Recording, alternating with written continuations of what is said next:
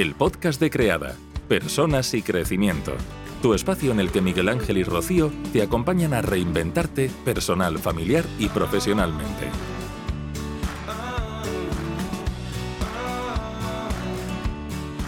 Hola, soy Miguel Ángel de Creada.es y continuamos con nuestro ciclo de entrevistas de casos reales de reinvención profesional, en el que nos gusta mostrar a personas que han dado un giro a sus carreras para tener la vida que desean. Hoy cuento con la presencia de Thais Guerrero. Eh, Thais es coach, comunicadora y facilitadora. Hola Thais, ¿cómo estás? Hoy muy contenta de estar aquí contigo, Miguel Ángel. Gracias por invitarme. Gracias a ti por aceptar nuestra invitación. Bueno, vais a, conocer a una, persona muy especial eh, que, bueno, nos vas a contar un poco de desde dónde viene, ¿no? Tu, transcurso, un poco porque te conozcamos y demás. Eh, cuéntanos de, eh, por tu formación, de qué ámbito venías tú anteriormente, Thais. Bueno, tú, me vas guiando porque si hay algo que yo tengo es conversadora. Eso sí no lo he reinventado. Nací con eso y así me quedé. Mira, estudié en, la universidad, estudié comunicación social. Yo soy venezolana de origen. En mi país, comunicación social eh, te permite ejercer en los medios de comunicación en general, ¿no? Desde periodismo, audiovisual, cine, publicidad. Y en mi caso, mi especialización fue en el área de audiovisual, que es cine, televisión y radio. Eh, en esos años de universitarios me di cuenta a través de una experiencia que tuve en el teatro de, mi casa de estudio. Eh, dictábamos talleres para comunidades y trabajamos con niños. Y, en esa experiencia me di cuenta que a mí me gustaba era ese tipo de comunicación más en chiquito, no, no, no, está, no, está, no estar enfrente, digamos, de una cámara o de una noticia, que es donde generalmente se dirigen las personas que se gradúan de la carrera en mi país. Y allí empecé a sentir curiosidad y aunque sí tuve experiencia en el periodismo impreso, también me di cuenta que aunque no se me daba mal, aunque me gustaba la parte de investigación, etcétera, no sentía esa misma emoción que me daba cuando estaba en, aula, cuando estaba en talleres trabajando con, con personas directamente, ¿no? Y pues nada, desde allí empecé a tener esa curiosidad, empecé a, acercarme más un poco al área de educación, a la parte de psicología, conversaba con ellos y me encontré en el camino con el coaching y la facilitación en empresas. Y pues nada, eh, terminé haciendo esto en la universidad, pero después me llegó otra, otro, otro golpecito en esto de, la carrera y el desarrollo de trabajo, que fue tener que irme de mi país, que fue tener que emigrar. Eso sí que obliga a reinventarse, ¿verdad? Fuerte porque además en, mi caso, eh, quien logra proponer un proyecto para irnos del país es mi pareja, es mi esposo, y la oferta que él recibe es para de Venezuela a Noruega. Y yo soy de las que en ese momento decía, hello, how are you? Ya está. yes, yes, no, no. Entonces, eh, empezar primero por, porque claro, la oferta de trabajo la tiene él, yo no tengo, no tenía en ese momento un camino que seguir, no tenía el idioma, no tenía la cultura, fue, fue un momento en que realmente tuve que preguntarme, ahora qué voy a hacer yo, ¿no? Y además, un reto total y no había niños, entonces no, no había algo que, digamos, guiara qué camino seguir. Tenía yo que sentarme conmigo y, qué es lo que quieres hacer, cómo lo quieres hacer y cuál va a ser el plan para llegar allí. Eh, tuvimos, fuimos, cuando llegamos a Noruega hicimos algunas conexiones, una persona muy querida, muy amiga, me da la oportunidad de empezar a trabajar en, su empresa en el área de recursos humanos. Y bueno, esto, esto estuvo tan, tan, tan bien dado, tan a propósito de esa adaptación, que me quedé allí durante unos dos años, dos años y medio haciendo de, recursos humanos, ¿no? Eh, contratando personal para que vinieran a trabajar en Noruega, haciendo la parte de reubicación, de permisos de trabajo, etcétera, etcétera. Pero fueron dos años en los que de alguna manera también estuve lejos de eh, esta cosita que, que, yo me persigue y que se me presenta y una otra vez, que, que, es estar acompañando a gente. El trabajar con personas, ¿verdad? El trabajar con personas, sí. Este, y bueno, y conversándolo con, con, mi esposo, cuál es que, cómo se hace, cómo vuelvo yo a esto, me di cuenta también que el idioma era muy importante, porque bueno, cuando tú estás hablando de ti, hablarlo en tu idioma es fundamental. Y necesitaba también esa soltura de poder uh, trabajar en inglés, poder trabajar en otro idioma. La forma en la que se me presentó hacerlo fue dejar esta empresa de recursos humanos y empezar a trabajar en guarderías en infantil, en preescolares, usando el idioma como niños, porque realmente esa es la mejor manera de aprenderlo, ¿no? Sin, sin este temor de equivocarte, sin diciendo cualquier... Además, la honestidad de los niños es maravillosa. Y Ellos me hablaban y me... claro. Oh, me, se me paraban y me decían, no te entiendo, no te entiendo. Ahí no, ahí no hay paños calientes, ahí no había forma de ocultarlo. Ahí no, mira, no hay esta, esta cordialidad de, ay, qué bonita, ya está aprendiendo el idioma. No, no, no, rudo, no te entiendo, tienes hasta que no te entienda, además, no me voy a ir de aquí. Entonces fue, fue increíble escuela para mí para aprender un poco el idioma y sentirme también mucho más segura, por supuesto, en, en, esto de, de, de, hacer propuestas, de, de entender la cultura. Me permitió además entender la cultura, que es algo fundamental cuando quieres acercarte y ver a alguien por lo que es. Eh, eh, paralelamente empecé a hacer mi certificación en coaching, que también la hice en Noruega, en este caso una, una escuela excelente otra vez por este tema de, ver lo que es el valor, lo que es importante para ellos, cómo vi, y más de lo que es el valor, porque todos podemos decir que tenemos el mismo valor, es cómo lo vives, cómo, cómo se manifiesta eso según, según tu bagaje. Eh, y en ese camino quedé embarazada, Quedó embarazada. espera, porque de eso te, voy a preguntar particularmente, ¿vale? Y, era, bueno, pero ya lo empiezas a contar en, lo suyo. Eh, desde Creado nos interesa mucho, ¿no? Eh, las rupturas que hay en determinados momentos para hacer esos giros de, reinvención, ¿no? En muchos casos los giros son drásticos y en otros casos no, o sea, de manera más fluida. Eh, claro, pero el hecho de la maternidad y en, algunas ocasiones los pocos hombres a los que hemos entrevistado también hablan de la paternidad, pero en, general a la mayor parte de, las mujeres que entrevistamos y, son mamás, son las que nos comentan, ¿no? El, giro que supone eh, el, entrar, ¿no? El quedarse desde el embarazo o, o, llegar a dar a luz y el giro que hace a todos los niveles, ¿no? No solo a, a nivel, digamos, familiar o logístico, sino también a nivel emocional, personal eh, y, por supuesto, se traslada al ámbito eh, profesional. ¿Cómo fue eso, Thais? Cuéntame. Sí, bueno, si supieras que, más bien ese fuerte golpe yo lo sentí fue al mudarme de país. Y sobre todo al mudarme de país con una pareja que tenía el plan, pero yo no. Eh, de, incluso, bueno, y cuando quedo embarazada, el siguiente momento en el que nos preguntamos es, eh, cómo, cómo, sumamos esto a la ecuación, en el que yo se supone que estoy empezando otra vez un, un nuevo desarrollo profesional, porque ya el título que yo tenía no funciona, ya la experiencia que yo tenía no funciona, porque claro, tú presentas un currículum y la gente te va a decir, no tengo ni idea de qué empresa me estás hablando, no tengo ni idea de esta referencia que me das. O sea, empiezas de cero de alguna manera. Entonces, cuando yo empiezo otra vez a sentir que empiezo a arrancar esto, porque hago mi certificación de coaching, porque ya tengo un poco el idioma que habíamos acordado que también era parte importante para llegar a donde quería llegar, eh, llega, llega, una nueva persona a la pareja, llega eh, y, como, como todo tú bien dices, empieza uno a restablecerse prioridades, cómo lo vamos a hacer, cómo no lo vamos a hacer.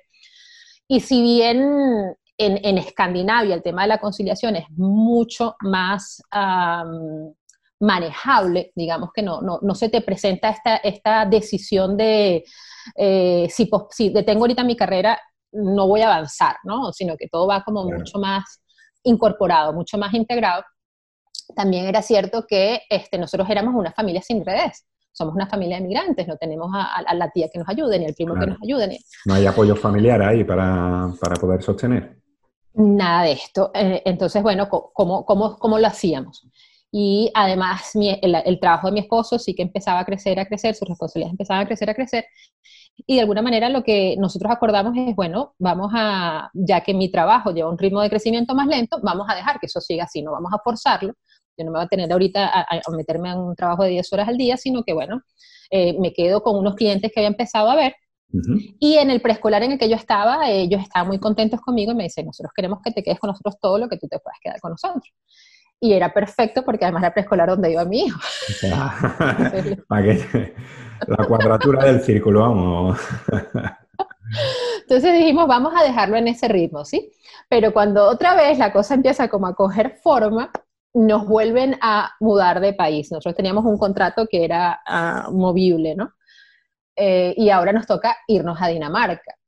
Justo en ese mes que nos dicen nos vamos a Dinamarca, yo quedo embarazada nuevamente por mi segundo hijo. Y digamos que eso también nos vuelve a presentar el dilema. Ok, toca un nuevo país, yo país, tengo que empezar otra vez todo de cero, crear una nueva cartera de clientes, buscar si es que voy a seguir en guardería. Mira, este, llegó un momento en el que... Una cosa, Thais, y además en ese momento me imagino, ahora desde, desde el corona, ¿no? Eh, el tema de la videoconferencia y demás, afortunadamente se empiezan a popularizar y, y demás, ¿no?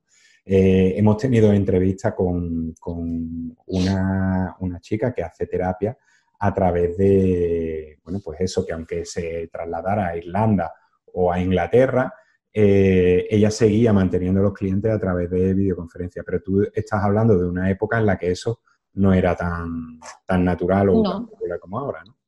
Para nada, este, yo estoy hablando de hace seis años atrás. Claro. Parece que no, es poco tiempo, pero las cosas han cambiado. Es que, es que mi primera cuenta de, redes sociales tiene eso aproximadamente. O sea, es algo que, es relativamente reciente, pero que ha ido muy rápido, ¿no? Sí. Eh, esa evolución y, en lo que todos nos hemos adaptado y hemos entrado a eso. E, el hecho es que en, Dinamarca, nuevamente ahora con un segundo bebé, nosotros decidimos de alguna manera como pareja que yo iba nuevamente a eh, bueno, además que, bueno, ya, yo como madre sentí esa necesidad también, ¿no? De, estar con, mis hijos y ya que se podía, que no había una necesidad económica de que tienes que salir a trabajar, yo decidí quedarme con ellos.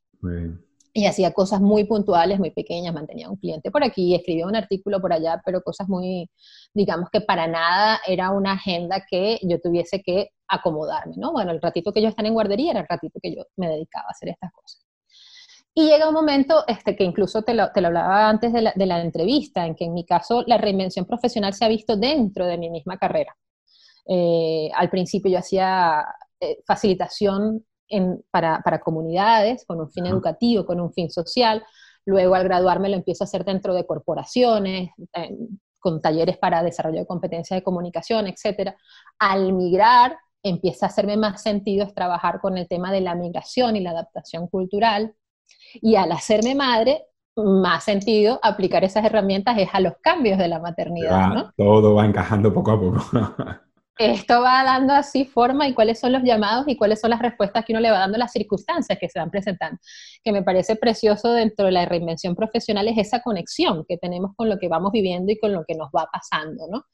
Eh, pero siempre hay, en mi caso, yo he encontrado siempre una constante que son esta, esta, lo que tú le hablabas, ¿no? Estar con la gente, acompañando, aportando un poquito, ayudarte a tener una visión diferente. Y que para mí también tenía sentido cuando estudiaba comunicación social.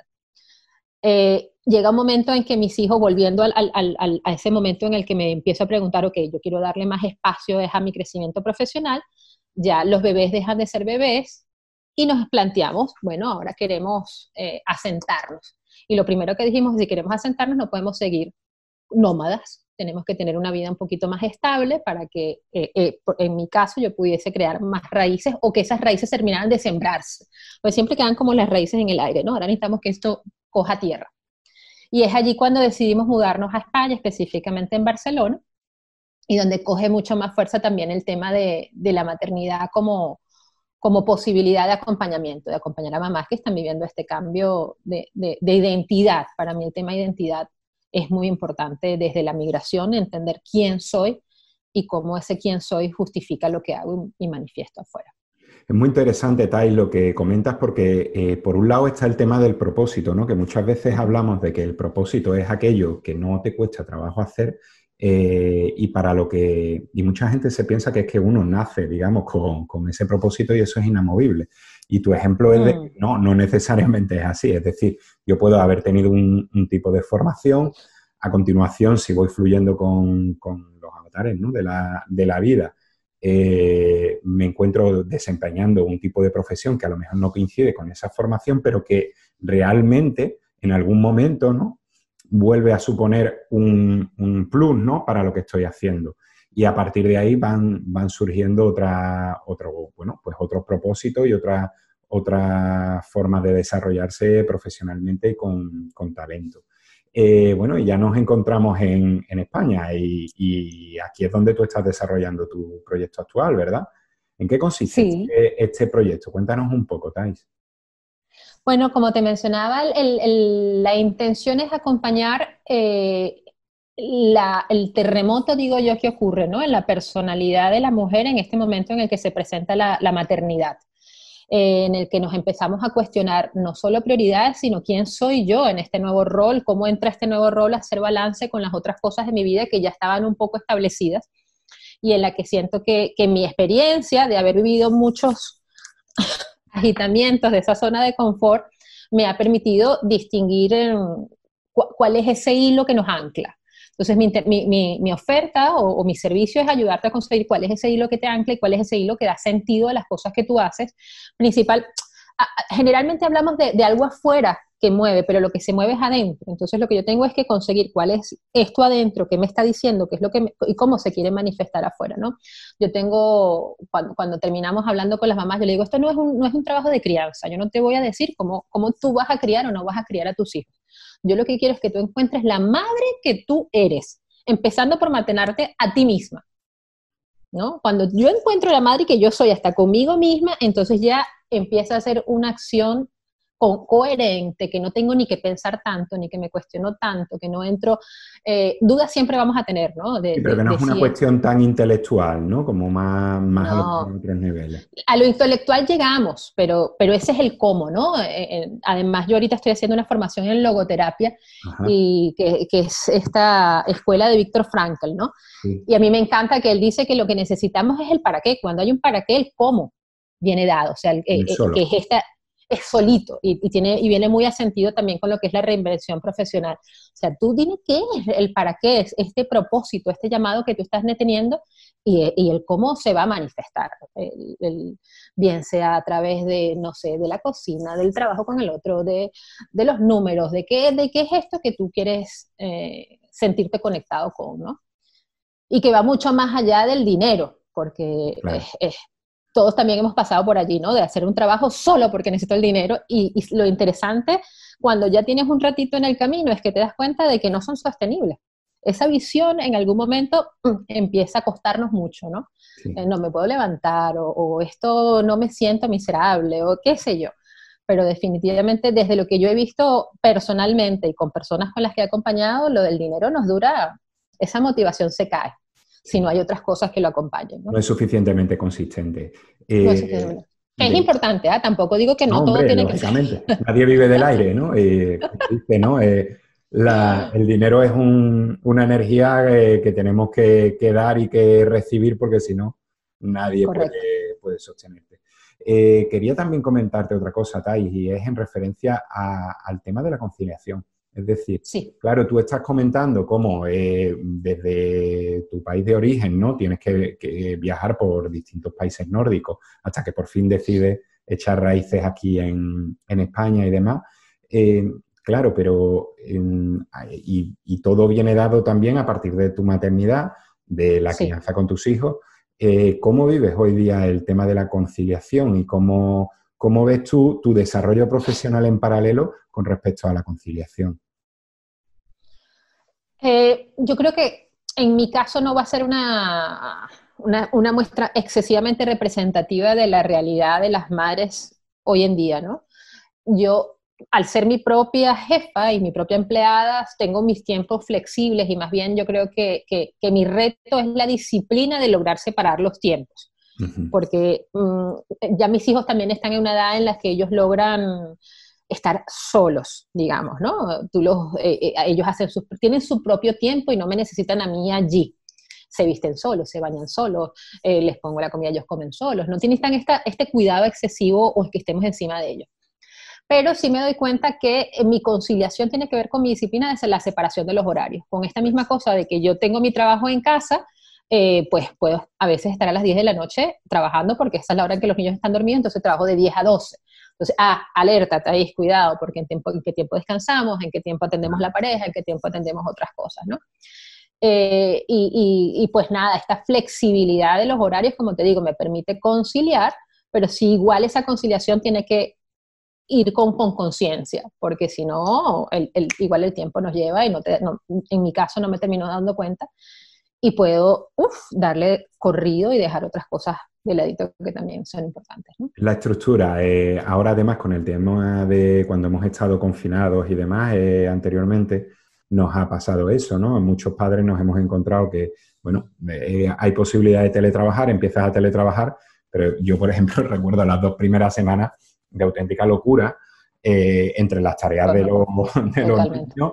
Eh, el voy a intentar montar una oficina en casa, vamos a, estructurar, tengo una cita a tal hora, una reunión a no sé qué, y a esa hora, pues a lo mejor surge algo en casa que no, que no lo permite, ¿no? Pero es cierto. Eh, eh, si estamos hablando del tiempo de confinamiento, eso fue una total locura. Sí, pero, yo te hablo de conciliación. Nos pone muy de relieve ah. también, ¿no? Como la, eh, la conciliación no, no, parte solo de un trabajo por cuenta propia o por cuenta ajena, sino que en poner en qué pones en el centro del tiempo y desde ahí qué movilizas alrededor. Hay quien muy respetablemente decide poner a lo mejor el dinero o a lo mejor mi desarrollo profesional o a lo mejor mi hobby tal. Eh, y hay quien dice, no, mira, están mis hijos o está mi familia o está mi pareja o qué pones en el centro, ¿no? Y en función de eso, cómo vas reestructurando todo alrededor de ese centro. Aunque lo más importante, como todos sabemos, es ponerse en el centro a uno mismo en relación con los demás. Pero bueno, a partir de ahí yo creo que, que es de donde se puede, se puede estructurar. Bueno, ¿y, qué dificultades son las que te has ido encontrando durante este tiempo, Thais? Cuéntanos un poco. Bueno, es, una pregunta muy abierta y muy amplia. Además que no tienes que contextualizar. Mira, podría, eh, hablando de, cómo... te ayudo, ¿eh? y te digo, venga, ¿qué tres, qué tres dificultades son eh, o qué tres retos son los que has superado durante, durante este tiempo, desde que saliste de Venezuela? Wow. Eh, ok, esa es más amplia de la que, de la que yo iba a Mira, la reinvención profesional. Eh, yo diría que una, una, dificultad muy importante fue encontrarme a mí misma en, en, cuanto a, uno no se plantea tu cultura o, esta, o esta mirada a ti mismo si no te ves confrontado con algo que es muy diferente a ti, que en este caso fue una cultura muy diferente a la mía. Fue encontrar esa comodidad con la venezolanidad o, la venezolana que yo soy viviendo en el mundo que me rodea, ¿no? Yo siempre digo ahora, cuando me preguntan, ¿y tú qué eres? Bueno, venezolana del mundo, que ya, ya, ya me he crecido con las otras experiencias que han ido pasando. Entonces, la primera dificultad fue como descubrir esa venezolana que yo soy, cuál es mi identidad, cuáles son mis raíces, qué es importante y cómo eso se suma o aporta a lo que me rodea. Una segunda dificultad muy importante tuvo que ver con definitivamente con la maternidad y en esa maternidad fue y sigue siendo, yo creo que es encontrar el balance otra vez entre mis distintos roles, eh, entender la mujer que es madre, seguirme conociendo. Yo creo que en, las tres voy a terminar en un trabajo de autoconocimiento allí. que nada tiene que ver con mi carrera, con que sea coach de estas cosas, no. y una tercera dificultad importante, eh,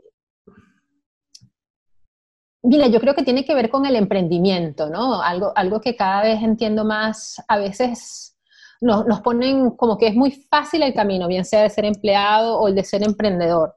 Yo creo que, las dos cosas tienen retos y en mi caso el ser emprendedora requiere un desarrollo de competencias que, no hemos tenido hasta ahora. Eh, a mí en mi universidad, si, hablamos de la universidad, nunca me hablaron de qué es ser emprendedor, de qué es tener una visión de negocio, de cómo, de cómo generar redes, etcétera, de cómo crecer, ¿no?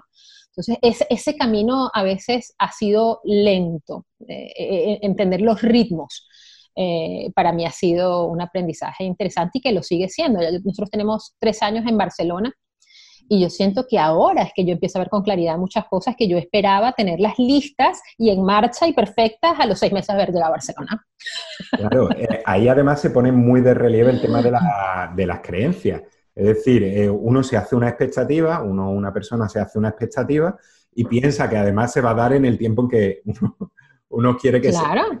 Es que esto en seis meses ya tiene que estar listo, esto tiene que estar rodando, ya tenemos que estar, mira. Además, con el tiempo que le he dedicado, la, la fuerza y la energía que le he puesto, eso va a estar seguro así. Después ocurre lo que viene la vida a poner las cosas en su sitio. Eh, en ese tema de creencia, ¿estáis? Ahora viene otra, otra de estas preguntas que a ti te gustan con estructura. Eh, ¿Cuáles son? A ver, yo estoy asustada, a ver. Decir? Pero háblame un poco, ¿no? De, la, de, esas creencias limitantes que tuviste que, superar en ese sentido, ¿no? Ya has perfilado una, que es el tema de las expectativas, ¿no? De que, las cosas se tienen que dar en un momento dado y de una manera dada. Pero ¿qué otras creencias son las que tú crees que, has tenido que superar? Mira, yo creo que en el tema eh, cultural de de, ser mujer, de, en mi casa siempre me decían, ¿no? Tú tienes que estudiar una carrera, tú tienes que ser independiente, tú tienes que, que depender de nadie ni de nada. Y de repente verme a los 28 años, que yo lo que hacía era depender de mi pareja, fue un golpe un poco interesante también. Entonces, eh, empezar de, de lado esa creencia de, la, del individuo para empezar a entrar en lo que es una pareja. Eh, yo, bueno, yo actualmente tengo, voy, tengo 18 años con mi pareja, entonces haya habido un crecimiento de, de, de ver cómo hacemos equipo, que no necesariamente, que iba muy, en contra con muchos mensajes que yo recibí culturalmente, de, de, que tengo que trabajar, de que tengo que hacer mi dinero, de que no puedo depender de nadie cuando vamos. Esto es un proyecto de pareja en el que es tu pareja el que está poniendo el camino para que económicamente esto sea viable, digamos. Entonces trabajar con eso para mí fue, El camino, digamos, del pensamiento de la independencia a la interdependencia, en el que en realidad los dos estamos aportando y los dos en algo tenemos que dejarnos ayudar también. Es, aceptar ayuda, me encanta que hayas dicho eso, porque tuvo mucho en mi caso de aceptar ayuda y de pedir ayuda inclusive, ¿no? Porque esta independencia tiene que también es mucho orgullo, de yo todo lo puedo, de yo todo lo hago. Que en el emprendimiento tener estabilidad es fundamental. Es una de las cosas que también cada vez me doy cuenta que mientras más solo estés, más difícil va a ser que, llegues a donde quieras llegar. Entonces creo que esa, creencia fue bastante importante. Y otra creencia que, yo creo que, como madres también tenemos que, aquí generalizo un poco, pero por supuesto que tiene que ver mucho con lo que yo he trabajado, es el, valor de, de, la maternidad, otra vez poniendo en valor, a veces tenemos esta, esta dualidad de tengo es que trabajar o no puedo quedarme con los niños o si me quedo con los niños no me quedo con ellos, de realmente entender el valor que tiene las que podemos estar ese primer año o esos primeros meses con nuestros hijos en los que realmente nos necesitan. Aceptar eso a mí me liberó muchísimo porque me quitaba esta presión o este estrés de sentir de que oye, deberías estar afuera buscando un trabajo, oye, deberías estar haciendo algo más productivo. Eso debería. y el tema de la productividad, yo creo que el tema de la productividad también es una creencia que nos hace bastante daño. Mm. Preguntarte, Thais, eh, de lo, de ya un poco también, ¿no? Por cerrar, eh, sobre los aprendizajes, ¿no? Porque, bueno, hemos hablado de, eso, ¿no? De, de creencias, eh, hemos puesto de relieve distintas cuestiones, pero también hemos tenido aprendizajes ¿no? durante este tiempo. ¿Qué cosas son las que tú, si pudieras resumir, dirías, esta, este par de cositas, eh, o esta cosa, o este par de cositas, son las que yo creo que he aprendido y que si yo volviera atrás y me encontrara con, con hace una serie de años, le diría, tranquila, vas a aprender esto y esto y va a merecer la pena. Mira, para, para, ese aprendizaje voy a rescatar una imagen que me dio a mí mi coach, que siempre me ha acompañado y que me encanta, ¿no? Eh, ella me contaba que las arañas, cuando tejen su red y ocurre una lluvia muy fuerte, un viento muy fuerte y rompe la red, las arañas tienen la capacidad de tomar los hilos que se rompieron y volver a tejer. Ellas no empiezan a tejer de cero. Entonces yo creo que tener esta conciencia en nuestra vida ha sido mi gran aprendizaje, que, en los momentos más difíciles la red sigue estando allí. Lo que tenemos es que retomar esos hilitos y volver a armar la red completa, ¿no? Eh, y, creo que eso es lo más importante, confiar en que por más difícil que nos parezca una situación, eso nos va a llevar a un lugar. Entonces no hay otra frase que me gusta mucho eh, de Tony Robbins que es no preguntarnos por qué me está pasando esto, sino para qué me está pasando esto. Mm. Yo creo que ese para mí es un aprendizaje total. Cuando yo logro ahorita decir para qué me ha pasado todo lo que me ha pasado, ahí está. Esa es la, clave, como tú dices, ¿no? Como la logoterapia de, de Víctor Frank. No preguntar ni el por qué, ni, el cómo, ni preocuparte por el cómo, sino el para qué y ya todo lo demás vendrá. vendrá. Que tenga un propósito y cuando lo interesante de esto, Miguel es que cuando el propósito está presente lo sentimos. No es algo que sabemos, es algo que está aquí, que decimos. Es que tiene que ser así porque tiene que ser así. Esto es lo que tiene que pasar. Sin duda. Bueno, pues estáis en Creadas siempre decimos, ¿no? Que pensamos que las personas tenemos el poder de crear nuestra propia vida y esa vida que soñamos y tú eres un claro ejemplo de que, de que es posible, que hay que soñar con la cabeza en las nubes y los pies en la tierra.